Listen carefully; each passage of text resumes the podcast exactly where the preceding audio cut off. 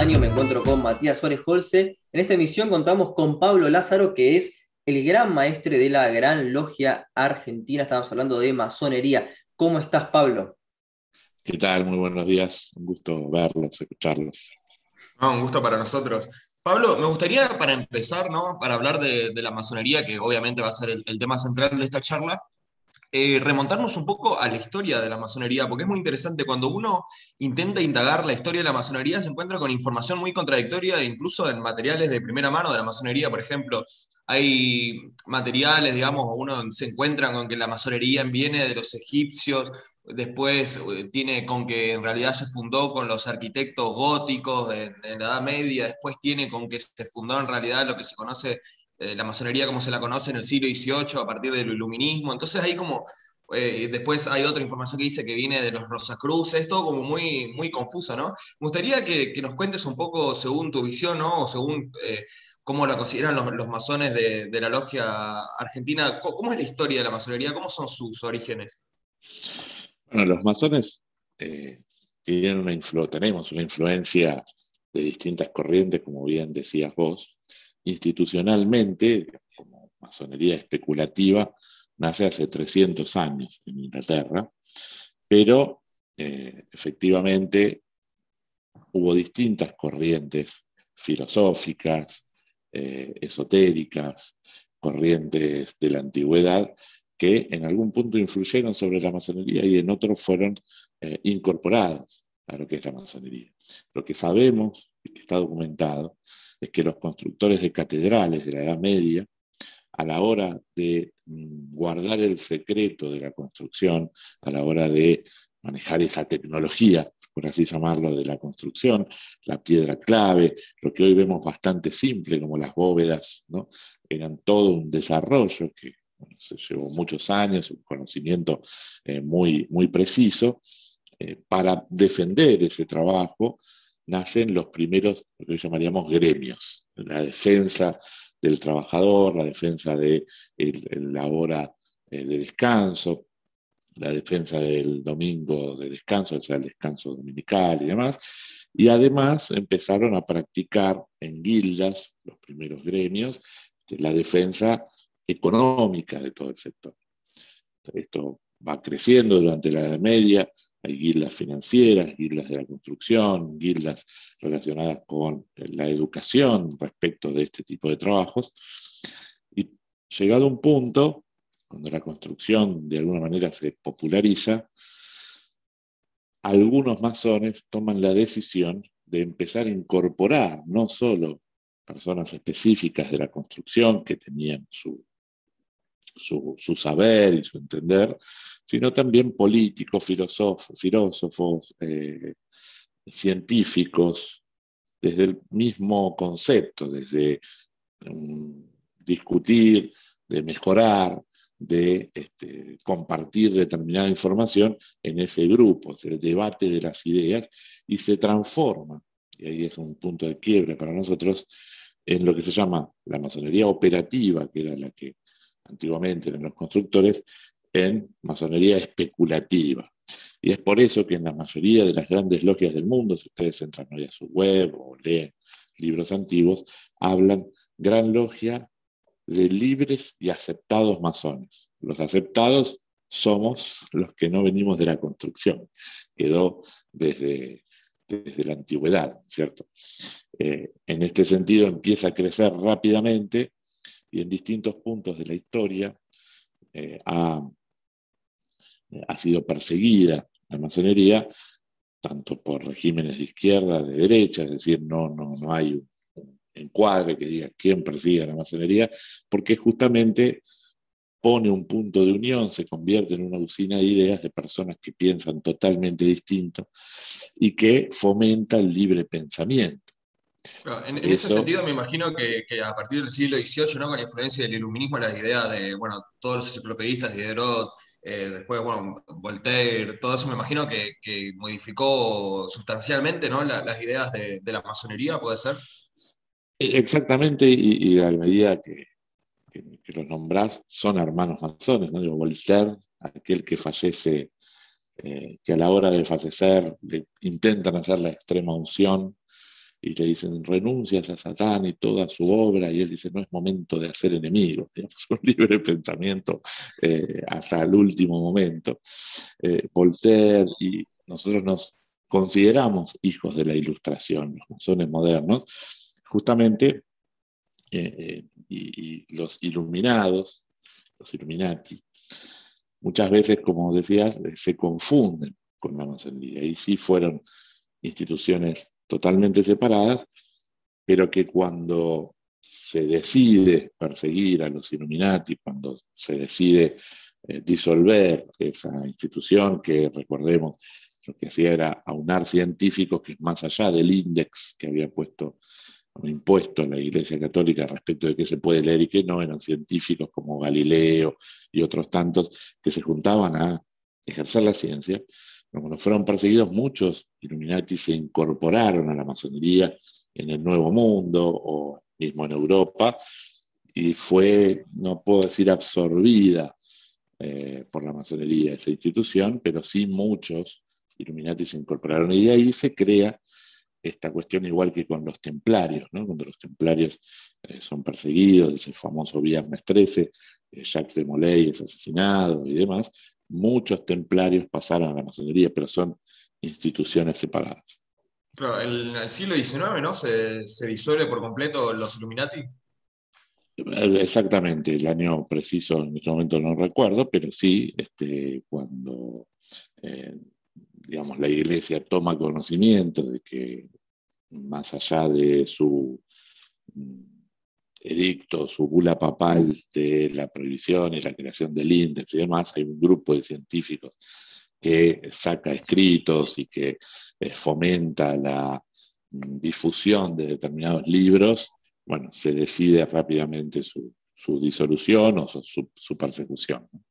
Claro, eh, me gustaría aclarar, ¿no? Va, más que aclarar, charlar un poco, profundizar en quiénes eran los, los porque bueno, es casi el grupo más perseguido por los conspiranoicos de Internet y es un grupo muy interesante porque eran eh, personas totalmente adelantadas en su tiempo, eran ultra progresistas para, en el buen sentido de la palabra, ¿no? Era gente que, por ejemplo, estaba no solo en contra de la persecución de, la iglesia y de la imprevisión en, las ideas humanistas y científicas, sino gente que estaba a favor de la igualdad de los sexos, por ejemplo, algo que era muy novedoso para esa época, muy, de un grupo muy reducido.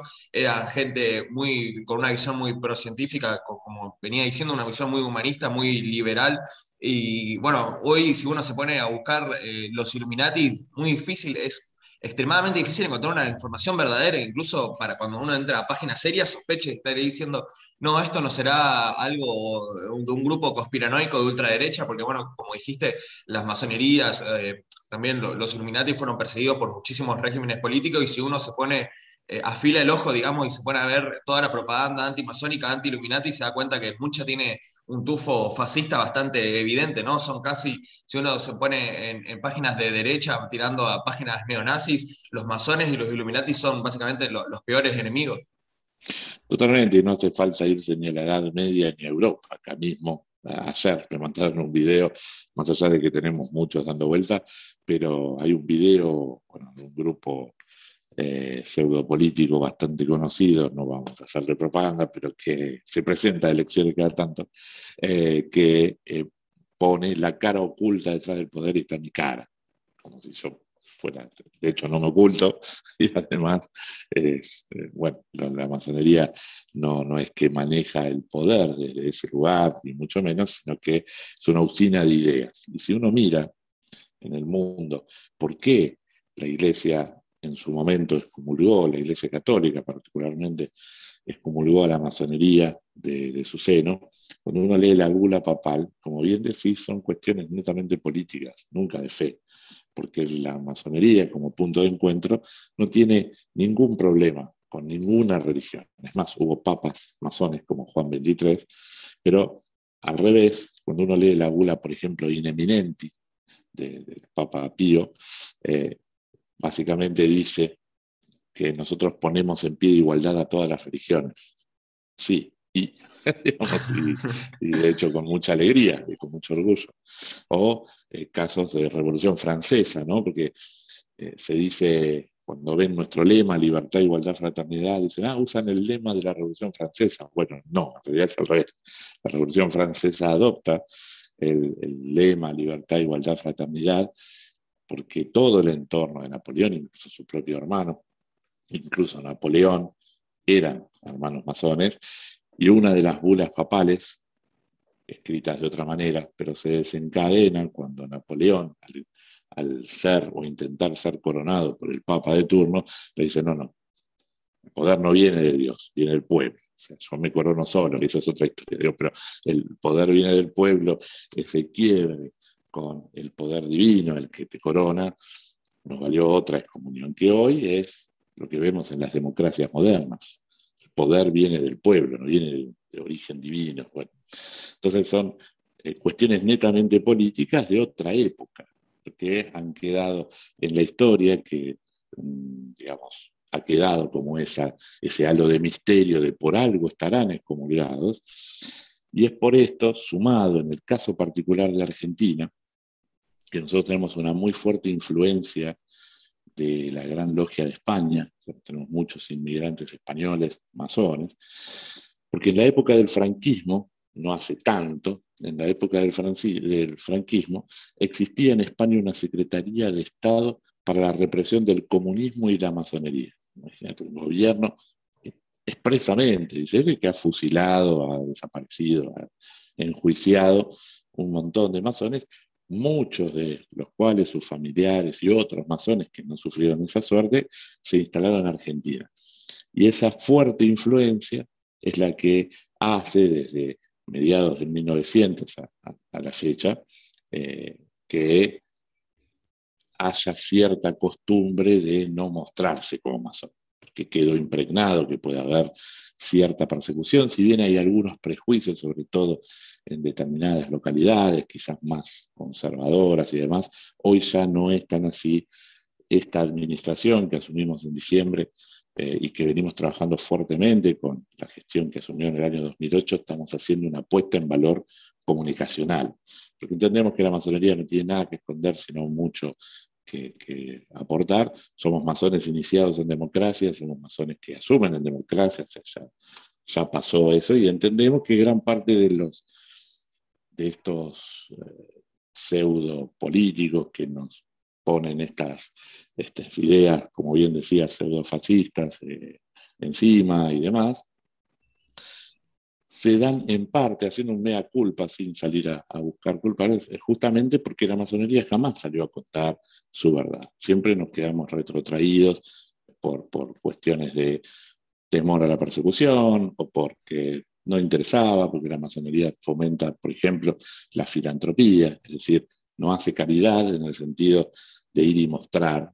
sino este, al contrario, desarrollamos algunas obras de bien que normalmente no se publicitan. Bueno, nosotros estamos tratando de mostrar o poner en valor, mostrarle a la gente qué hacemos, quiénes somos, somos ciudadanos, que hay grandes mitos, como por ejemplo, eh, varias veces me han preguntado, ¿por qué trabajan de noche? ¿Por qué cuando pasas de día está todo cerrado? Porque de día trabajamos, nadie vive de ser masón y cuando salimos del trabajo a las seis de la tarde, vamos, desde el que abre la puerta al gran maestre, de día trabajan.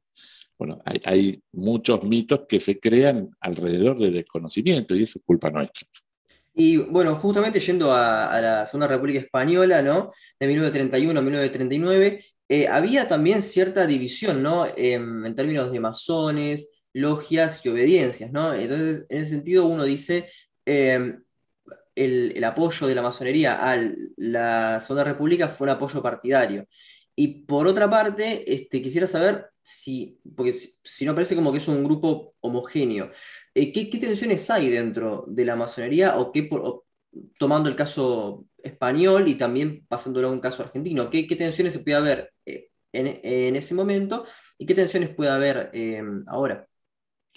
Bueno, efectivamente la, la República Española en el exilio funcionó acá y funcionó en una logia, específicamente el presidente de la República Española en el, exilio funcionó en la logia Prometeo, mi logia, por eso esas las conozco bastante bien y eh, tenemos algún libro escrito eh, por distintos hermanos de la República Española, después eh, lo busco y lo digitalizo y te lo, te lo paso. Pero eh, en aquel momento, en particular, eh, para la masonería, por supuesto para el país, pero para nosotros es muy importante siempre destacar que un año quiebre en nuestra institución fue la década del 30, el año 30, donde, por supuesto, para el país fue nefasto porque arrancan los distintos procesos de interrupción institucional, los golpes y los pensamientos totalitarios y demás, pero la masonería en ese momento perdió más de 350 propiedades a lo largo del país, que arrancan, este, bueno, lo que sabemos, ¿no? Efectivamente. Y como bien decís, la masonería no es un grupo homogéneo, al contrario, es un grupo de libre pensadores y a diferencia de otras instituciones donde el presidente, en este caso yo, puede decir, che, vamos todos para allá, bueno, nadie va a ir para allá si yo digo vamos para allá. Al contrario, tenemos que consensuarlo, debatirlo. Por eso trabajamos en temas estratégicos. Es raro que veas grupos de masones en temas coyunturales, medio ambiente, eh, temas estratégicos como la ciencia en general, no un caso puntual, que el caso puntual lo trabajará una logia, que quizás es más homogénea porque se, se, agruparon personas que tienen un objetivo común. La logia del lado quizás tiene un objetivo diferente. Entonces, por eso la masonería ha sufrido tensiones a lo largo de la historia y en el caso de Argentina estuvo dividida muchas décadas. Como bien nombrás, la logia Prometeo, que es justamente la logia de la República Española en el exilio, en determinadas discusiones que se dieron después de la década del 30, decide irse con un grupo de, logias y crea una nueva gran logia que se llamó el Gran Oriente Federal Argentino, el GOFA, que se nutrió mayoritariamente de republicanos españoles, pero de un perfil más eh, combativo, diríamos, mucho más contestatario y demás. Y en la Gran Logia, digamos, la sede central, que se llamaba Gran Logia de la Masonería Argentina, quedaron quizás los históricos o también eh, hermanos republicanos españoles, pero quizás más moderados. Bueno, hubo diversas tensiones, eh, grupos que estuvieron con el golpe del 55, grupos que estuvieron, por supuesto, en contra, esas tensiones que dividieron a la sociedad en su conjunto, la masonería no estuvo exenta, porque de nuevo se nutre de la sociedad, pero además es un grupo de libre pensadores. En el año 60, de hecho arranca en el año 59, luego de muchas negociaciones, vuelve a unirse la masonería y toma el nombre definitivo que es Gran Logia de la Argentina de Libres y Aceptados Masones. Si bien institucionalmente funcionamos en Argentina desde el año 1857. El quid, por así llamarlo, es el mismo, el, estatuto es el mismo, pero en las fusiones, como en este caso que ha tenido, fue cambiando el nombre. Pero nunca está exenta de, disensos la masonería, porque su esencia es el libre pensamiento. Pero, no, hay pero hay, hay, un disenso que, que, imagino muy fuerte que habrá sido el de, con, la logia Pidue, que si bien deja de ser reconocida en el 76, eh, personas como Lastiri, eh, quizá Lastiri fue el menos malo de todos, pero después Macera o, o, Videla pertenecían a la logia Pidue, y este, la logia deja de ser reconocida en el 76, pero antes del 76 estos ya eran miembros.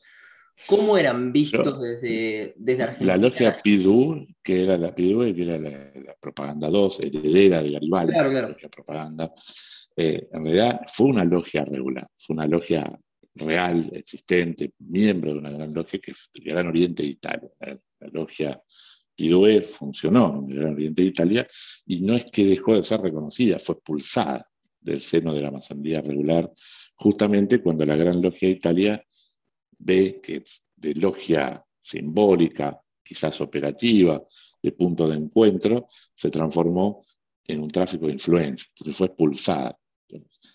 Tiene sus tentáculos esparcidos por el mundo porque empiezan a agregarse no solo de Argentina, sino eh, de alguna manera los estudiosos de la época dicen que hubo un, una guerra en las sombras entre la PIDUE y la Trilateral Commission de, Estados Unidos, a saber quién tenía más influencia, y por lo tanto todos salieron a, cooptar, eh, políticos de todas las regiones del mundo.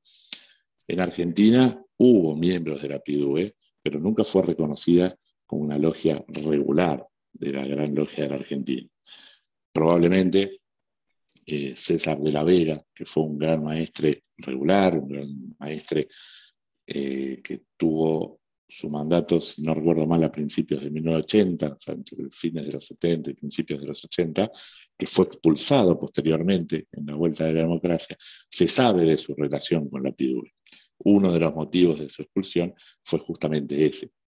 Es decir, la PIDUE no era una logia de la gran logia de Argentina, funcionaba como, como logia porque nació como logia y era su método, pero fíjate varios puntos que te pueden eh, más allá de cualquier documentación, mm, ver rápidamente que nada tiene que ver. No, no, claro, yo no me estaba refiriendo a que sea una logia argentina, sino de cómo en Argentina se evalúe, se evalúe eso, ¿no? Porque yo imagino, fantaseando por cosas obviamente que no, que no conozco, pero dado, digamos, este carácter de libre aceptación que puede tener eh, la, masonería y de tolerancia y respeto ante los pensamientos de, otras personas, en el 70, por ejemplo, con el problema que había con Aramburu y todo eso, ¿se hubiesen sentado en la misma mesa un militar y un montonero o un, militar y un guerrillero dentro de la logia argentina? Mira, la masonería tiene como uno de sus lemas o como su leitmotiv que el límite es la ley, porque siempre se dice que eh, la masonería de alguna manera recibe influencias de Inglaterra o de no sé dónde, y la realidad es que no, no hay un papa masón, un papa internacional que diga vamos para allá, sino que es potencia por país. Y como miembros de la masonería de cada país, estamos juramentados por las leyes, en nuestro caso la constitución las distintas leyes, de hecho la constitución forma parte del ara de los juramentos cuando asumimos los distintos cargos, jerarquías o grados, eh, somos juramentados de esa Constitución Nacional, por lo tanto, no sé en el caso del punto de los montoneros y militares, pero para el masón, cualquiera que dé un golpe de Estado o cualquiera que tome las armas, independientemente de estos dos sectores cuales fueren, para el masón es un límite que no se cruza, la ley. Todo lo demás, por supuesto, se trabajó en puntos de acuerdo, la masonería estuvo detrás, en la logia Unión Nacional, que trabajó, funcionó mucho tiempo en el Congreso de la Nación, detrás del abrazo Perón-Balbín. Y si bien no pasaron a las armas en ese momento, eran dirigentes democráticos que eh, oportunamente se mandaron presos mutuamente los distintos los distintos partidos políticos. Bueno, llega el momento de, para un argentino no hay nada mejor que un argentino, eh, se trabajó bastante en ese acercamiento y en eso sí la masonería tuvo mucho que ver.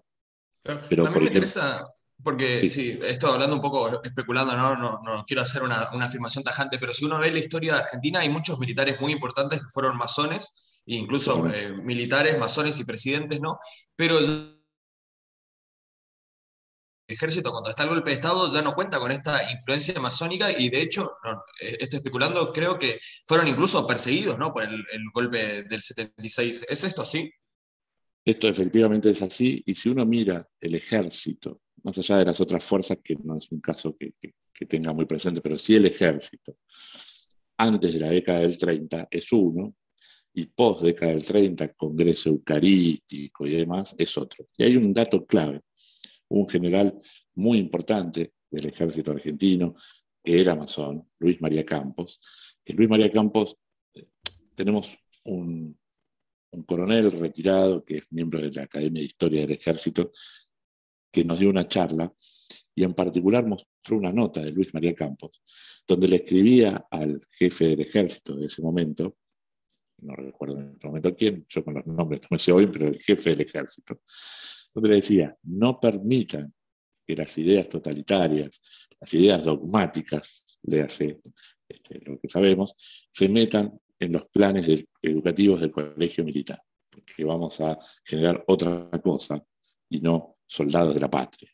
Eso es un acuerdo este, tajante. La consecuencia la conocemos todos. Hoy tenemos vicarios castrenses que cobran como generales, tenemos misa obligatoria para los militares.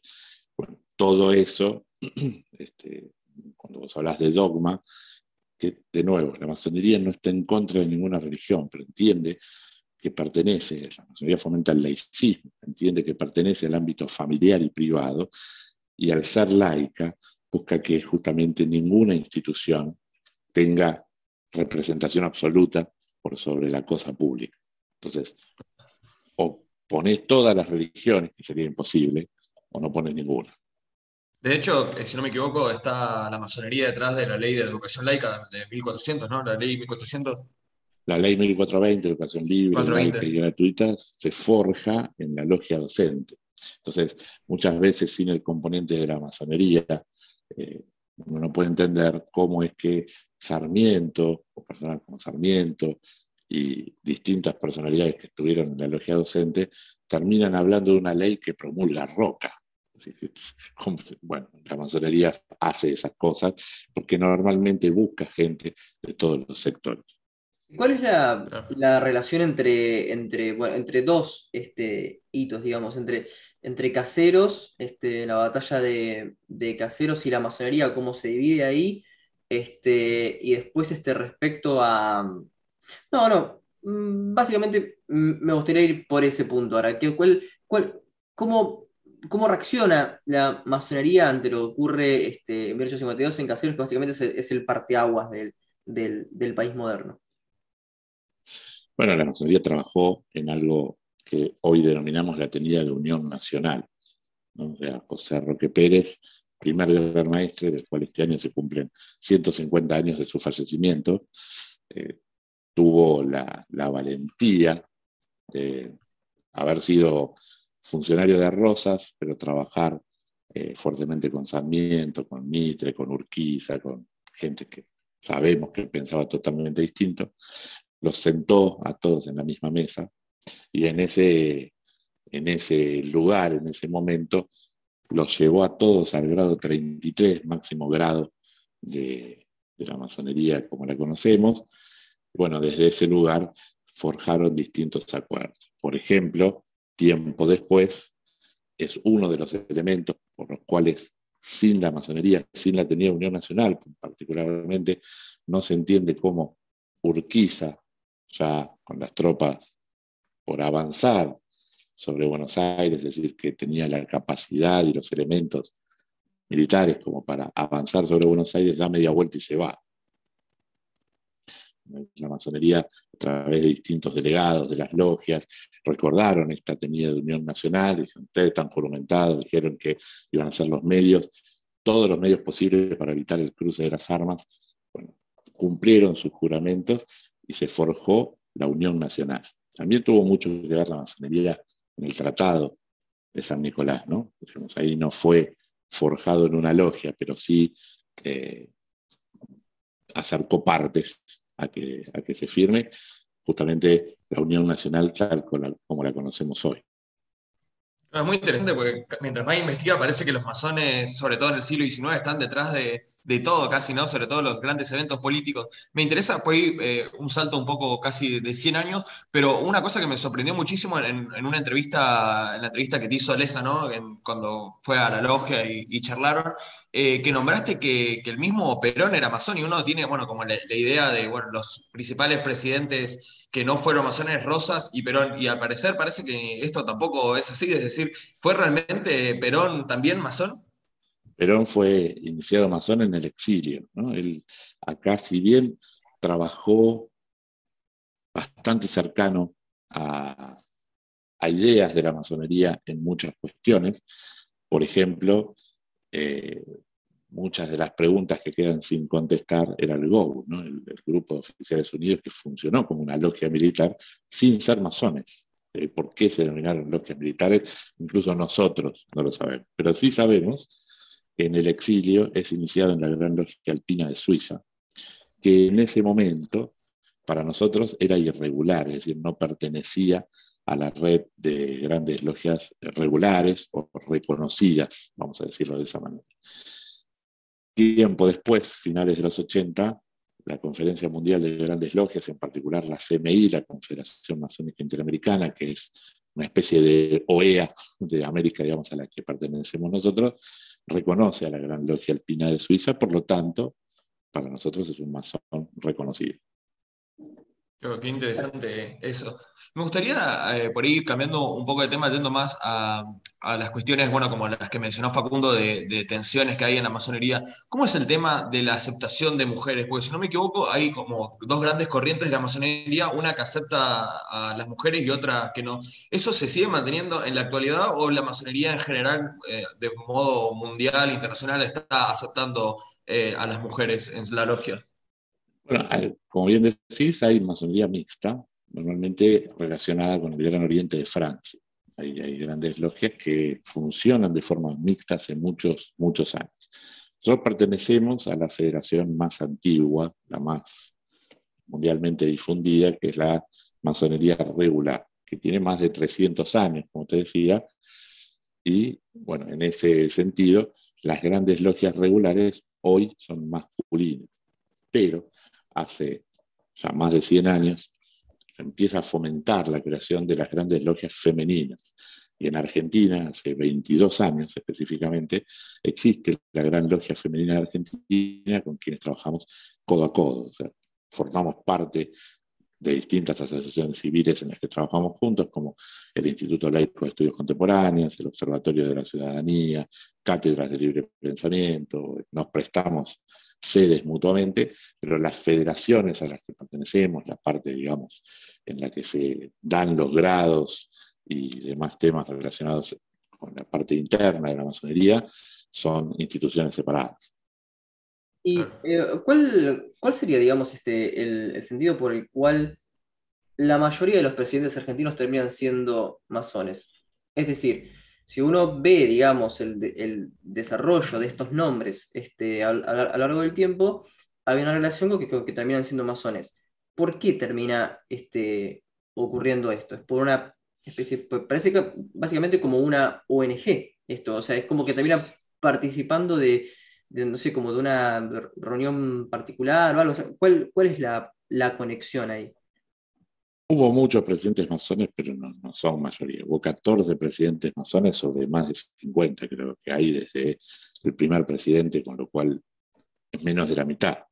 Quizás fueron los presidentes que más fomentaron el libre pensamiento, que más trabajaron por las instituciones, que más dejaron su impronta, como Sarmiento, Mitre, que a su manera, con sus pros y sus contras, con sus críticas, sus luces y sus sombras, dejaron su huella. En general, digamos, eh, muchos, por no decir todos, pues estoy pensando en algún ejemplo, pero por no decir todos, ya eran masones a la hora de llegar a la presidencia de la nación. En el caso de, Perón, quizás hubo un intermedio, ¿no? O sea, fue presidente en su momento sin ser masón, luego sí, el abrazo Perón-Balbín y demás. Pero en general todos eran masones, al punto tal que Sarmiento, hay un discurso Eh, que pronuncia en lo que es nuestro Salón República, el salón, uno de los salones de actos, donde renuncia a la presidencia de la Gran Logia, a la Gran Maestría, donde en cuanto renuncia asume su segundo, que era Leandro Alem, y ahí ves otro punto de unión que es, mira, trabajaron juntos en una fórmula que no es fácil, lo digo por experiencia el Gran Maestro y pro en la Gran Logia, y a su vez, al ser electo presidente de la Nación, da todo un discurso explicando por qué renuncia a la masonería argentina mientras sea presidente y luego vuelve. Justamente para que nadie tenga nada que decir, si bien la masonería jamás te va a decir, hola, presidente, escúcheme, necesito. Pero para, para alejar cualquier tipo de fantasma en ese sentido, deja escrito, deja plasmada su renuncia entre un brindis que hacen varios masones en honor a su eh, elección como presidente, y ahí explica muchas cosas que si vos le sacás la fecha y el, nombre de Sarmiento, podrían ser de hoy. hay grandes mitos que rodean a la masonería porque dicen, escribe Sarmiento, que esto tenía sentido cuando había regímenes totalitarios o el poder monárquico. Y hoy siguen existiendo los regímenes de tal, tal, tal, tal, o sea, tales ideas totalitarias. Te digo, vos le sacás alguna que otra palabra y lo podés leer hoy, que siguen los mismos mitos, los mismos eh, preconceptos y las mismas ideas totalitarias que hay que eh, disuadir. Claro, yo lo que, lo que, a mí lo que me da curiosidad es que al ser una sociedad que, que promueve, digamos, como una discusión filosófica, eh, básicamente en qué consta esa filosofía. A ver, porque hablar de filosofía es hablar de, muchas cosas. Entonces, yo le estaba diciendo a Mate antes de, entrar que se juntan y, discuten sobre el, debate de Popper y, este, y Wittgenstein, ¿cómo, cómo, cómo, es una sociedad filosófica? ¿Cómo, cómo, son esas, esas reuniones?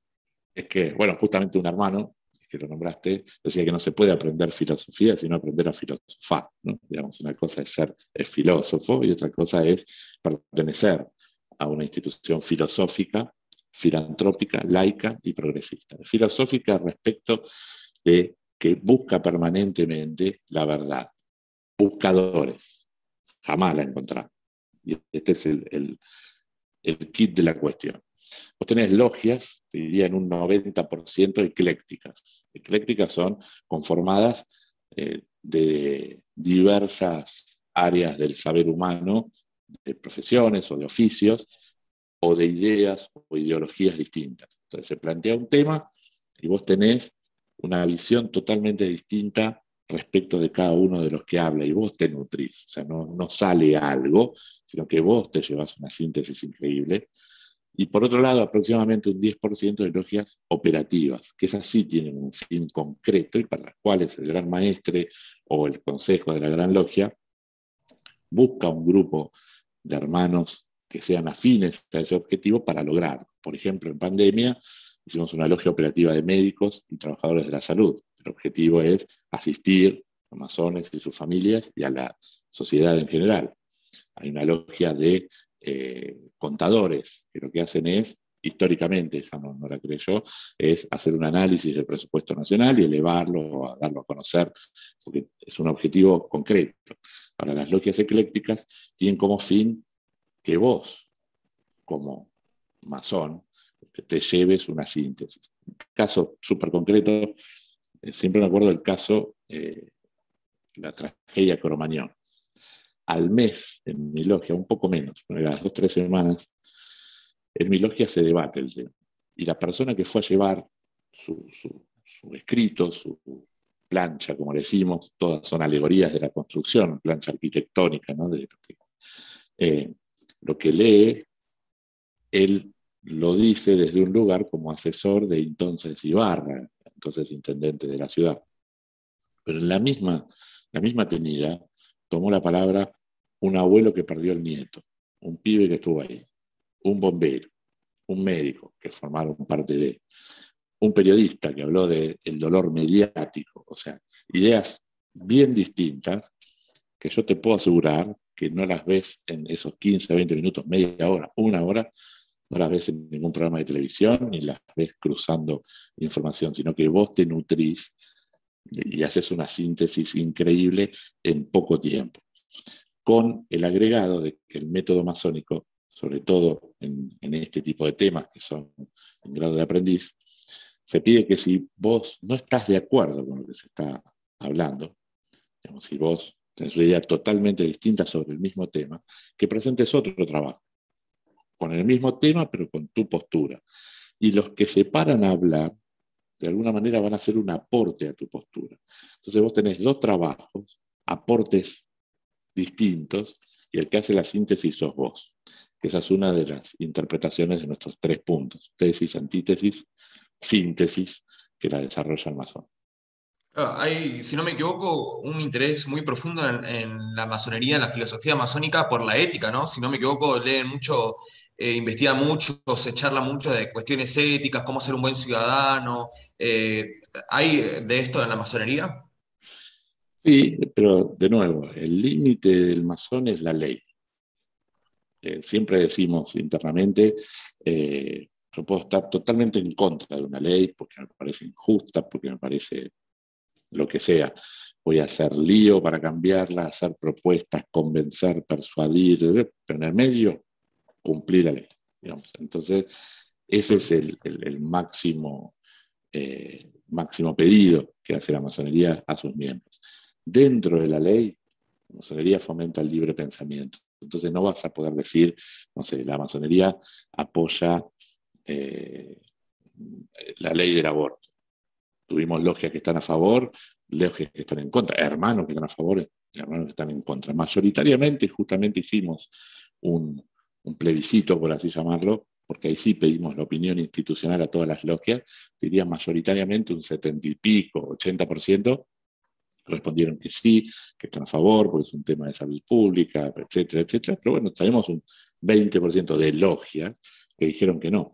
Lo mismo con ya no muerte digna, que hoy es ley, sino eutanasia, es decir, que no dependa exclusivamente de haber dejado tu voluntad escrita, sino que la comunidad médica, por así llamarlo, la comunidad científica pueda decidir si está sufriendo. Y bueno, ese tipo de debates generan eh, disidencias y por supuesto, eh, bueno, tomamos debida nota, pero digo, nosotros sabemos que esto es así.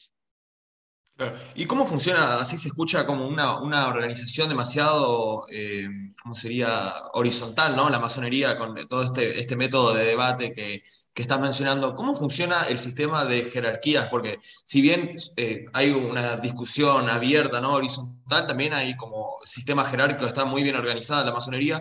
Eh, en tu caso, por ejemplo, ¿cómo se llega a ser gran maestre? ¿Cómo es el recorrido del proceso? Bueno, son eh, caminos distintos, pero te contesto, te contesto los dos. La masonería es una obediencia. Siempre se habla de la orden de los masones o la obediencia de los masones. ¿Qué significa esto? Que es absolutamente democrática, horizontal, como decir, todos somos iguales en cada cámara. ¿no? Digamos, en cada cámara puedes plantear un tema y eh, figuradamente lo digo, ¿no? Pero pueden volar sillas, pueden este, discutirse eternamente un tema. Ahora, lo que decide esa cámara, para la cámara inferior, es una ley. Digamos, si querés cambiarlo, tenés que elevarlo para que se considere, ¿no? Por ejemplo, yo soy el gran maestre, pero mi máxima autoridad a nivel nacional es la Asamblea de la Gran Logia no soy yo, ni es el Consejo. La Asamblea se representa con un delegado cada 21 miembros de cada una de las logias que conforman la federación, que es la Gran Logia de la Argentina. hoy hay 350 logias en todo el país, cada logia tiene aproximadamente entre dos y tres delegados que conforman la Asamblea, que cada tres años votan a su gran maestre. Hay temas que tengo que elevarlos a consideración de una Asamblea. Por ejemplo, venta de una propiedad llevarlo un tema súper civil, ¿no? Digamos, pero yo digo, quiero vender estas propiedades. Y la Asamblea me dijo que no, no lo puedo vender. No solo jurídicamente en este caso, que es muy civil, ¿no? Eh, para mí es una ley, me lo dijo la Asamblea. Bueno, lo mismo pasa en distintas cuestiones. Si el Consejo de la Orden, que es la representación de todas las regiones del país con sus delegados, dice, eh, no sé, en este momento, por ejemplo, suspendimos los trabajos eh, por la pandemia, los trabajos presenciales, se activan los trabajos virtuales. Cada logia eso no puede hacer caso omiso, porque es una discusión que se dio en otra cámara que para cada logia es ley. Ahora, si no está de acuerdo, y eso lo decimos siempre, puede escribir notas, quejarse, escribir, argumentar, pero en el medio lo tiene que cumplir. Esto es un poco cómo funciona. Sí, sí, y, a, esa asamblea, digamos, en donde, donde, se rigen este, los, eh, digamos, como las órdenes superiores, también se llega por un tema de, obediencia, de, obediencia o más bien como una cuestión más este, hereditaria, donde influye también mucho el poder o alguna influencia. ¿Cómo, cómo se manejan esos temas? No entendí. A la asamblea no, la asamblea llega, eh, digamos, cada logia elige una vez al año sus autoridades internas quién preside la logia, quién es el secretario, quién es el que se encarga de las obras filantrópicas, etc. Y también elige sus delegados ante la Asamblea, que un año puede ser uno, año que viene otros, o sea, tiene que cumplir algunos requisitos, como creo que el delegado tiene que tener tres años de maestro masón, de los maestros que tenés, los que tienen por lo menos tres años, son elegibles como electores a la Asamblea, salvo que este, no tengan porque es una logia muy nueva o por algún motivo particular, que tengan menos de tres años, con lo cual elevan una nota que se autoriza o no según el tiempo que tiene. Pero digamos, asamblea, asamblea cambia bastante quienes la conforman. Son los que se eligieron ese año como delegados. Claro. Y, para entrar no, lo que pasa es como una, cosa muy superficial y puede quedar como muy nota al pie. Pero me, pareció ver en Facebook como que hay una especie de.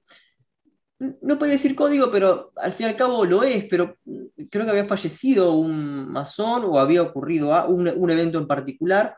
Y hay como una especie de este, saludo, creo, creo que es dos puntos de. Dos puntos solo, o es algo que me pareció ver a mí este, cuando falleció hace poco, sí, Edgardo Form, que era el presidente del Instituto de la Corporación, DDD, eh, algunos lo escriben entero, otros no, que es dolor, dolor, dolor, dolor.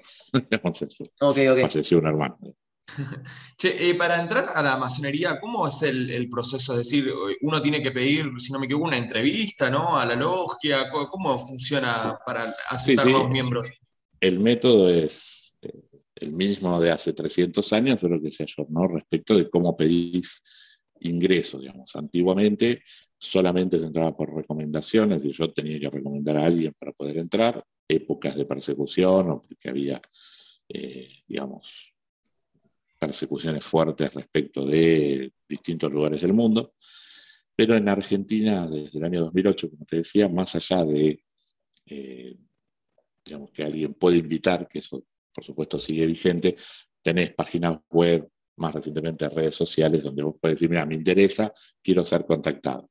Seas recomendado o vos te contactaste, vas a tener una primera charla donde te cuentan qué es la masonería, si realmente te interesa, si, eh, qué esperás, por qué pediste ingreso a la masonería, porque hay, como decíamos siempre, mucho mito, ¿no? Se piensan que ingresan y van a ser millonarios y le van a dar los grandes negocios del mundo, esto no es así, o que van a llegar a presidentes de la nación al otro día, que tampoco es así, o que piensan que van a encontrar con San Martín, Sarmiento, Belgrano, con el caballo blanco y no, se murieron, estamos nosotros. Entonces, eh, alejados esos mitos, le entregamos la solicitud de admisión a la masonería con material de lectura y a partir de ahí nadie los va a llamar, nadie les va a decir, che, ¿querés? Es un paso que tienes que dar a nivel personal, es decir, sí, efectivamente solicito mi admisión a la masonería, llenás la solicitud y la volvés a entregar a quien te la dio. A partir de ahí hay un lapso de aproximadamente, a veces es menos, a veces un poquito más, pero aproximadamente seis meses. en tiempos pandémicos esto cambió bastante, en tiempos, digo, donde te van a llamar tres personas distintas que entre sí no saben que te tienen que llamar a vos. van a hacer una charla de café, este, donde, y siempre claro, entre sí no saben que te tienen que llamar porque muchas veces pasa que te llaman los tres juntos en la misma semana, que no saben. Entonces, este, y eso puede pasar. Pero eh, las charlas de café son donde vos también puedes hacer las preguntas para evacuar las cosas que te van surgiendo, pero también donde eh, los entrevistadores tratan de ver si vos también vas a estar cómodo en la logia en la que se te recomendó. Ya no en la masonería, que eso se presupone que, el primer entrevistador eh, ya te contó qué es la masonería, o si vos le dijiste, no, mira, no quiero saber nada con sentarme al lado de un judío o de un católico, te va a decir, mira, acá tenés que estar dispuesto a estar sentado de un ateo, de un judío, de un agnóstico, de un, o de un peronista, de un radical o de un partidario, y si vos te sentís incómodo, no seguís, nunca la entregás. Pero si llegaste a este punto, si a esa logia en particular vas a estar cómodo. Por ejemplo, si vos me decís, mira, yo puedo trabajar todos los días menos los martes, y la logia trabaja los martes, te van a decir, mira, te recomiendo otra logia. O si vivís en San Isidro y te recomiendo una logia en Avellaneda, vas a ir una vez y no vas a ir nunca más en tu vida. Entonces, eh, se busca desde ese lugar. O si es una logia operativa que tiene un fin específico, ver si eh, cuajás, si, si, estás con los fines específicos que tiene esa logia, y si no, te recomiendan una logia ecléctica, de las que justamente necesitamos que haya de todas las ideas distintas. ¿Y, los requisitos personales cuáles son? O sea, ¿puede entrar cualquier persona o necesita, eh, por ejemplo, no sé, una formación universitaria o necesita ser mayor de tal edad o necesita... ¿Cuáles son los requisitos personales para aceptar? Hay ser, eh, antiguamente tenía que ser mayor de 25 años. Nosotros hicimos una reforma en el año 2010, donde pedimos ser mayor de 18 años para poder ingresar a la masonería. Ya tenemos dirigentes masones que tienen 22, 23 años porque ingresaron a los 18 y eso está muy bueno, y, eh, que no tengan ningún antecedente penal respecto de lo que podría ser un registro de reincidencia. Una vez que, es una parte que me olvide, que, que tenés estas tres entrevistas, hay otra publicación ahí sí de la masonería que llega, es un boletín nacional, un boletín oficial, sería donde sacamos los decretos, las resoluciones, donde figuran los datos de todos los candidatos que están aspirando al ingreso, que eso sí llega a todas las logias del país con un doble fin, es como un antiguo veraz, ¿no? que siempre se hacía, es decir, eh, para mal, en el sentido de, mira, lo conozco, es un asesino serial, no conviene que entre, o para bien, en el sentido de, che, es mi primo, ¿por qué no le dicen que venga a mi logia, que yo lo conozco? Entonces, este, eh, esos son los dos caminos que se dan en paralelo y por eso tardan aproximadamente seis meses cada uno de los ingresos. Bueno, y yo eh, me baso en el, en, el libro este, Masones Argentinos de Mariano Hamilton. si, si, si, que leíste, Pablo, mostré también una, una evaluación sobre tal trabajo, eh, que, que dice que eh, básicamente en la, generación del 80 todos eran masones, menos justamente este, Nicolás Avellaneda y Julio Argentino Roca, lo cual me parece una rareza. De lo cual se desprende cómo puede ser que Irigoyen después fue masón cuando este, justamente era el primer presidente popular, digamos, cómo, cómo se dio esa, esa relación. El libro de Hamilton lo leí, tiene una primera parte, no me acuerdo si el principio o el fin están buenos, porque realmente preguntó a un ex gran maestre, Alejo Neyelov, y disipó algunos mitos, y tiene una parte, no recuerdo si es el principio o el fin, donde es casi un ensayo, digamos, y hay cosas que no son así, pero nada, este es parte del, de esto que queremos cambiar. Pero el libro, el balance es bueno, por supuesto, porque todo lo que sea difusión eh, y no diga nada este, extremadamente malo a nosotros no, nos sirve, ¿no? porque por lo menos genera también el debate. Y en ese sentido que decías, sí, Alem e Irigoyen fueron masones y sabemos que más allá de la presidencia y que fue un presidente popular, eh, algunos dicen populista, ya a Irigoyen. Eh, vos sabés las tensiones que hubo entre Alem e Irigoyen, al punto de que Alem se suicida en el Club del Progreso. Bueno, esa mesa sigue estando, es muy cara a los efectos de la masonería, pero más allá de, eso, te lo, cambio de país. Allende y Pinochet eran masones. ¿Cómo puede ser si, si eh, Pinochet dio el golpe contra Allende. Bueno, eventualmente le valió la expulsión de la masonería a, Pinochet. Pero esas dos aventuras del espíritu convivieron mucho tiempo en la Gran Logia de Chile. Bueno, en Argentina pasan cosas similares respecto de personas que piensan totalmente distinto. Eh, estarán en logias distintas con objetivos diversos, pero claramente pueden haber convivido personas liberales con, este, con Irigoyen, absolutamente. Y para ir cerrando, bueno, Facundo mencionó un libro de historia de la masonería. Eh, me interesa saber la literatura masónica de primera mano. Por ejemplo, yo tengo el manual del Caballero Cruz, que lo heredé de, un conocido masón. Eh, ¿Qué libros recomienda de la masonería, pero internos, es decir, eh, literatura de primera mano masónica para alguien interesado? Yo recomiendo tres libros. En realidad son dos, uno tiene dos partes. Uno es de Alcibiades Lapas, que se llama La masonería argentina a través de sus hombres. Si bien está bastante sesgado porque es como un índice de masones, algunos conocidos, otros no tanto, digo sesgado porque eh, fue una época donde habían quemado a propósito varios eh, archivos de la Gran Logia para proteger a varios hermanos. Por ejemplo, eh, ah, primer diputado socialista de América. Eh, ¿Cómo se llama? Palacios. Alfredo Palacios, Alfredo Palacios no figura en, la masonería a través de sus hombres, justamente porque en una época complicada, pero no solo sabemos que era masón, sino que fue miembro oficial de la Gran Logia, tema que es muy fácil de, probar posteriormente, y hizo un corte, bueno, cuando estaba vivo Lapas, fines de los 80, es decir, hay un montón de masones que podéis nombrar hoy, este, Adrián Otero, ministro que falleció hace poco. Eh, hoy estoy, es sábado, perdón, sábado a la mañana. Meoni, sí. de Mario Meoni, ahora Edgardo Forn, personas que, tuvieron alguna incidencia en la vida pública, en la cosa pública, pero este, que bueno, obviamente en ese libro no existía. Y después de Emilio Corbier tiene un libro dividido en dos que se llama Masones 1 y 2, que realmente mm. no solo cuenta la historia, sino eh, la parte filosófica de la masonería y en particular de la masonería en Argentina.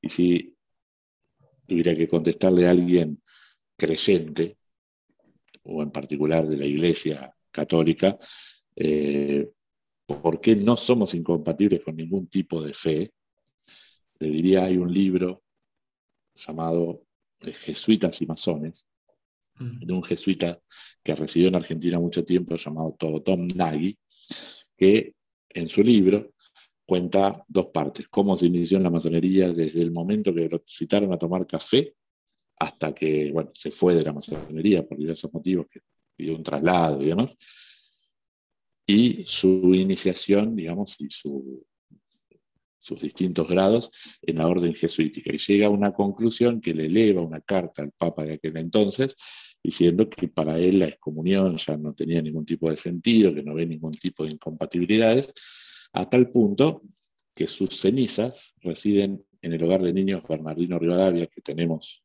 como masones en Máximo Paz, y no en un camposanto, como lo llaman eh, los, curas. ¿no? Entonces, eh, te diría esos tres libros o cuatro si consideras dos de argentinos.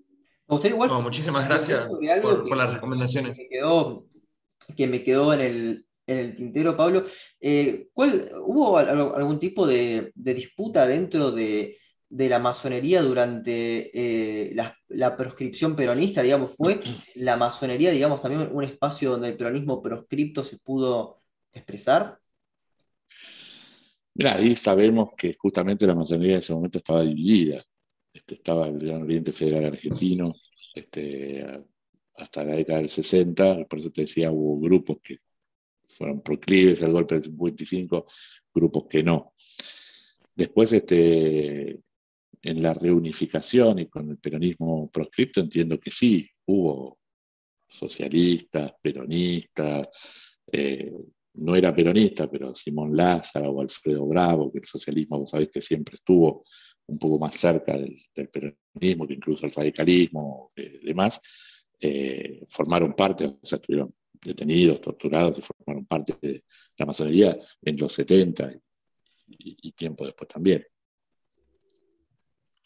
Para cerrar la, última pregunta, te bombardeamos de preguntas un poco desordenadas, teníamos un, montón de dudas, la verdad que es interesantísimo. Eh, este tema, eh, tenía muchísimas ganas de hacer esta nota. ¿Se puede decir que la masonería, o sea, si uno mira, por ejemplo, con lo que venías diciendo, ¿no? la lista de los grandes presidentes o las grandes figuras, parece que la masonería tiene muchísimo peso en el siglo XIX y a partir del siglo XX como que los presidentes masones van como disminuyendo. ¿Se puede hablar de una pérdida de poder o de influencia de la masonería a lo largo del tiempo o solamente es una visión sesgada por las grandes figuras presidenciales que, que hay en la masonería y la masonería siempre se mantuvo más o menos intacta en su Sí, eh, digamos, la masonería está, estuvo y estoy entiendo que estará presente en todos los gobiernos democráticos.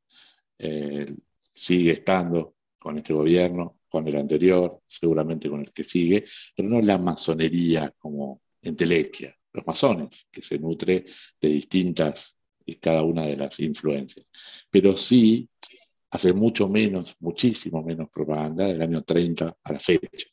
Por eso es tan conocida su, la condición masónica de todos aquellos presidentes o de la fundación de la ciudad de La Plata, que se sabe que fue diseñada por Tardo Rocha Masón y que eso, eso es cierto, o Necochea, que en su acta fundacional dice a la gloria del gran arquitecto del universo, o sea, súper público.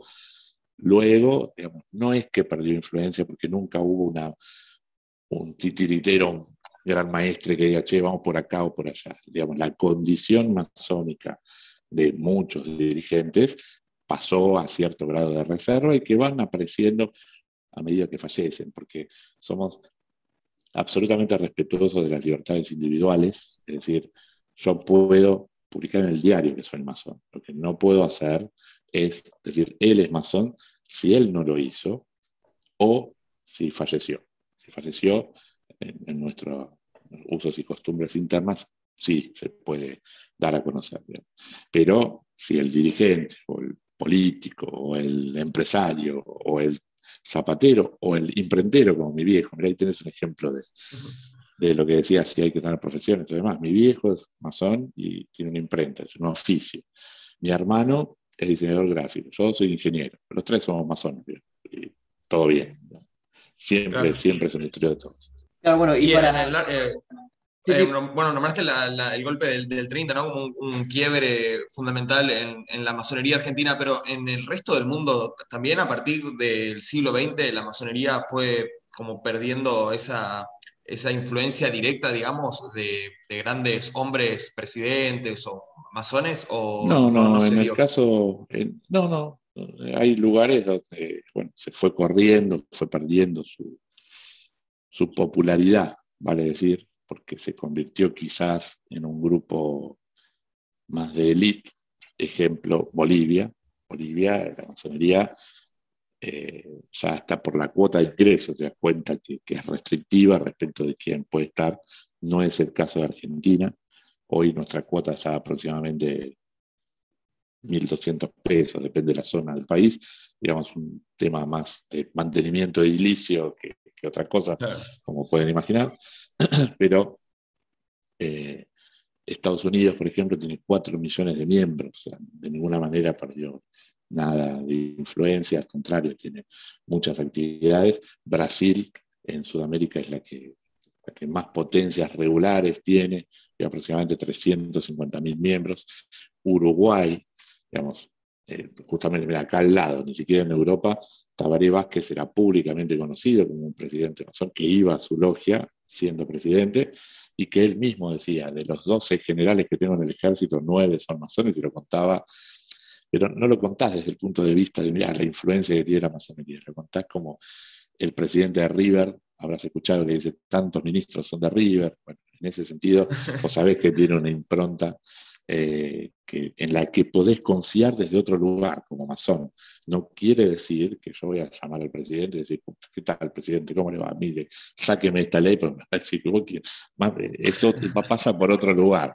No, no, claro, no, pero fuera, fuera de, las, de las conspiraciones, yo pensaba en un momento tenso y justamente en dos personas que fallecieron, de la Rúa eh, y Menem, eh, durante la convertibilidad. Yo desconozco si eran masones o no, pero en el, en el 2001, este, no, si ellos eran masones o algo, no se discutían esos eh, internamente cómo salir este, de, esa crisis, este, si, es que estos dos presidentes remotamente tenían alguna relación entre, entre logias.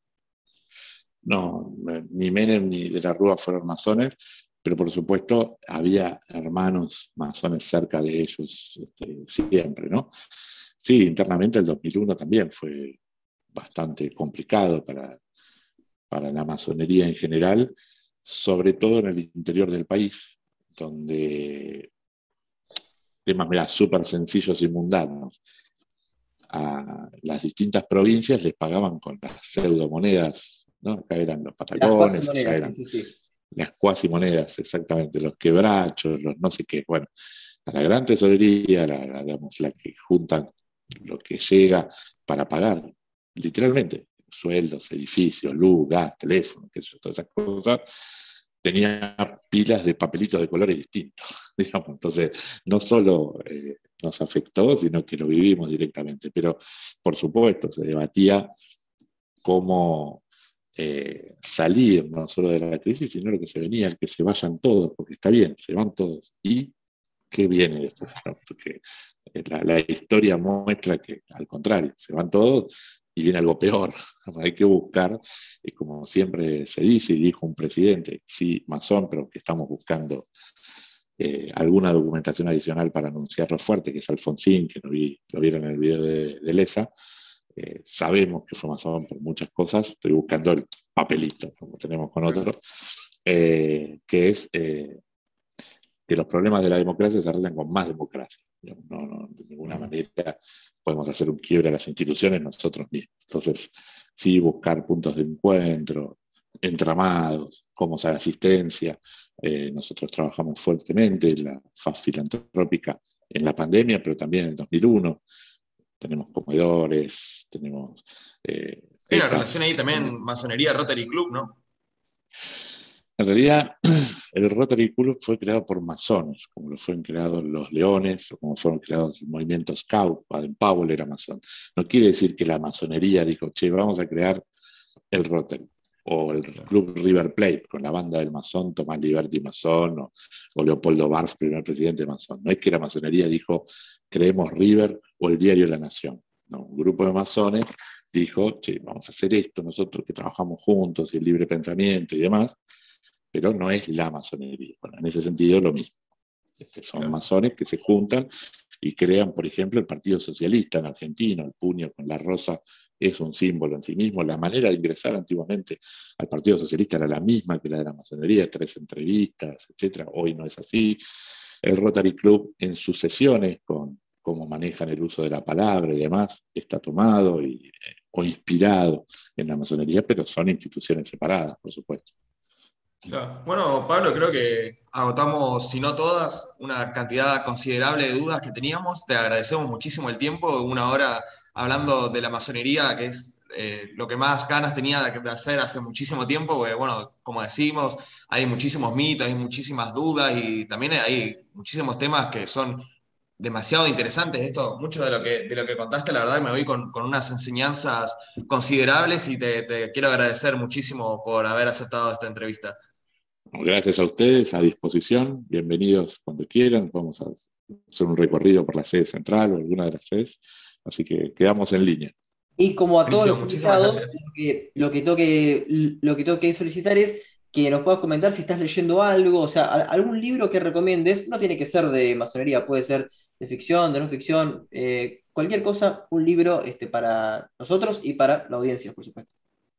Bueno, estoy leyendo sobre una nueva más que un libro, son papers, pero son bastante, son bastante tiempo, sobre eh, Theta Networks, que es una nueva blockchain que está funcionando específicamente para streaming de video eh, de alta calidad distribuido por todo el mundo. Porque claramente lo que hasta antes de la pandemia, hoy podemos llamar el viejo mundo, la computación distribuida, incluso ni hablar mucho antes que esto murió el cliente servidor, es decir, el que se conecta directamente a un servidor, hoy todo va hacia, hacia el mundo descentralizado y distribuido, o sea, blockchain o Bitcoin es una excusa, no entiendo de finanzas, pero sí de lo que hace a, a la computación, la cuántica, la distribuida y hacia dónde vamos, está cambiando el paradigma, ¿no? Por ejemplo, vamos a pasar un modelo en muy poco tiempo donde vos no tenés que pagar por el diario.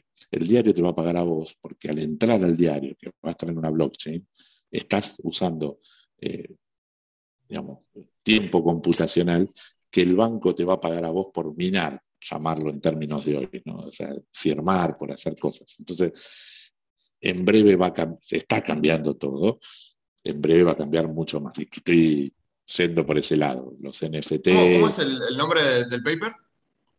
La red se llama Teta, con la letra griega Networks. Son los creadores de YouTube. O sea, YouTube en su momento se le vendió a Google. Los mismos tipos compraron, no me acuerdo en su momento si Bitcoin o Ethereum, se llenaron de plata y con eso dijeron, che, pero el blockchain, más allá de firmar y de todo lo que sabemos que se está usando para eh, tasar propiedades, para un montón de cosas, es un modelo computacional en sí mismo. Entonces fueron a ver a los de YouTube y te dijeron, mira, ¿se acuerdan que nosotros, sí, qué bien, cómo estás, qué bueno, che, ¿en qué andas? Mira, estamos haciendo esto. Ah, bueno, pero nuestro, nuestros servidores en la nube son geniales. Y te dijeron, ah, sí, che, ¿podés pasar en YouTube videos 6K o 8K? Y no, se me satura todo. Ah, yo sí. o sea, por esto y por esto, por otro. Y podés hacer, no, yo sí, porque no se me satura, porque cambia el paradigma. Esto te plantea Data Network, porque a diferencia de lo que conocemos hasta hoy, cuanto más gente hace en la blockchain, mejor va a andar, porque es mayor poder computacional. Lo que conoces hasta hoy es que saturás los sistemas por, por sobreexigencias de la gente, lo que pasó Facebook el otro día, que hicieron los servidores, que yo Facebook, Instagram, WhatsApp, fue un caos mundial, con esto es muy difícil de bajar todo, porque es el mundo. Pero bueno, nada, estoy, con eso. Soy de ciber, soy de informática, así que... Nos vamos con, enseñanzas masónicas y enseñanzas informáticas también, así que... Vamos para adelante. Así que lo que necesiten, quedamos en línea y en serio, bienvenidos cuando quieran, hacemos un café en la sede central. Buenísimo. Muchísimas gracias, Pablo, y saludos. A ustedes, che. Buen fin de. Chao, chao.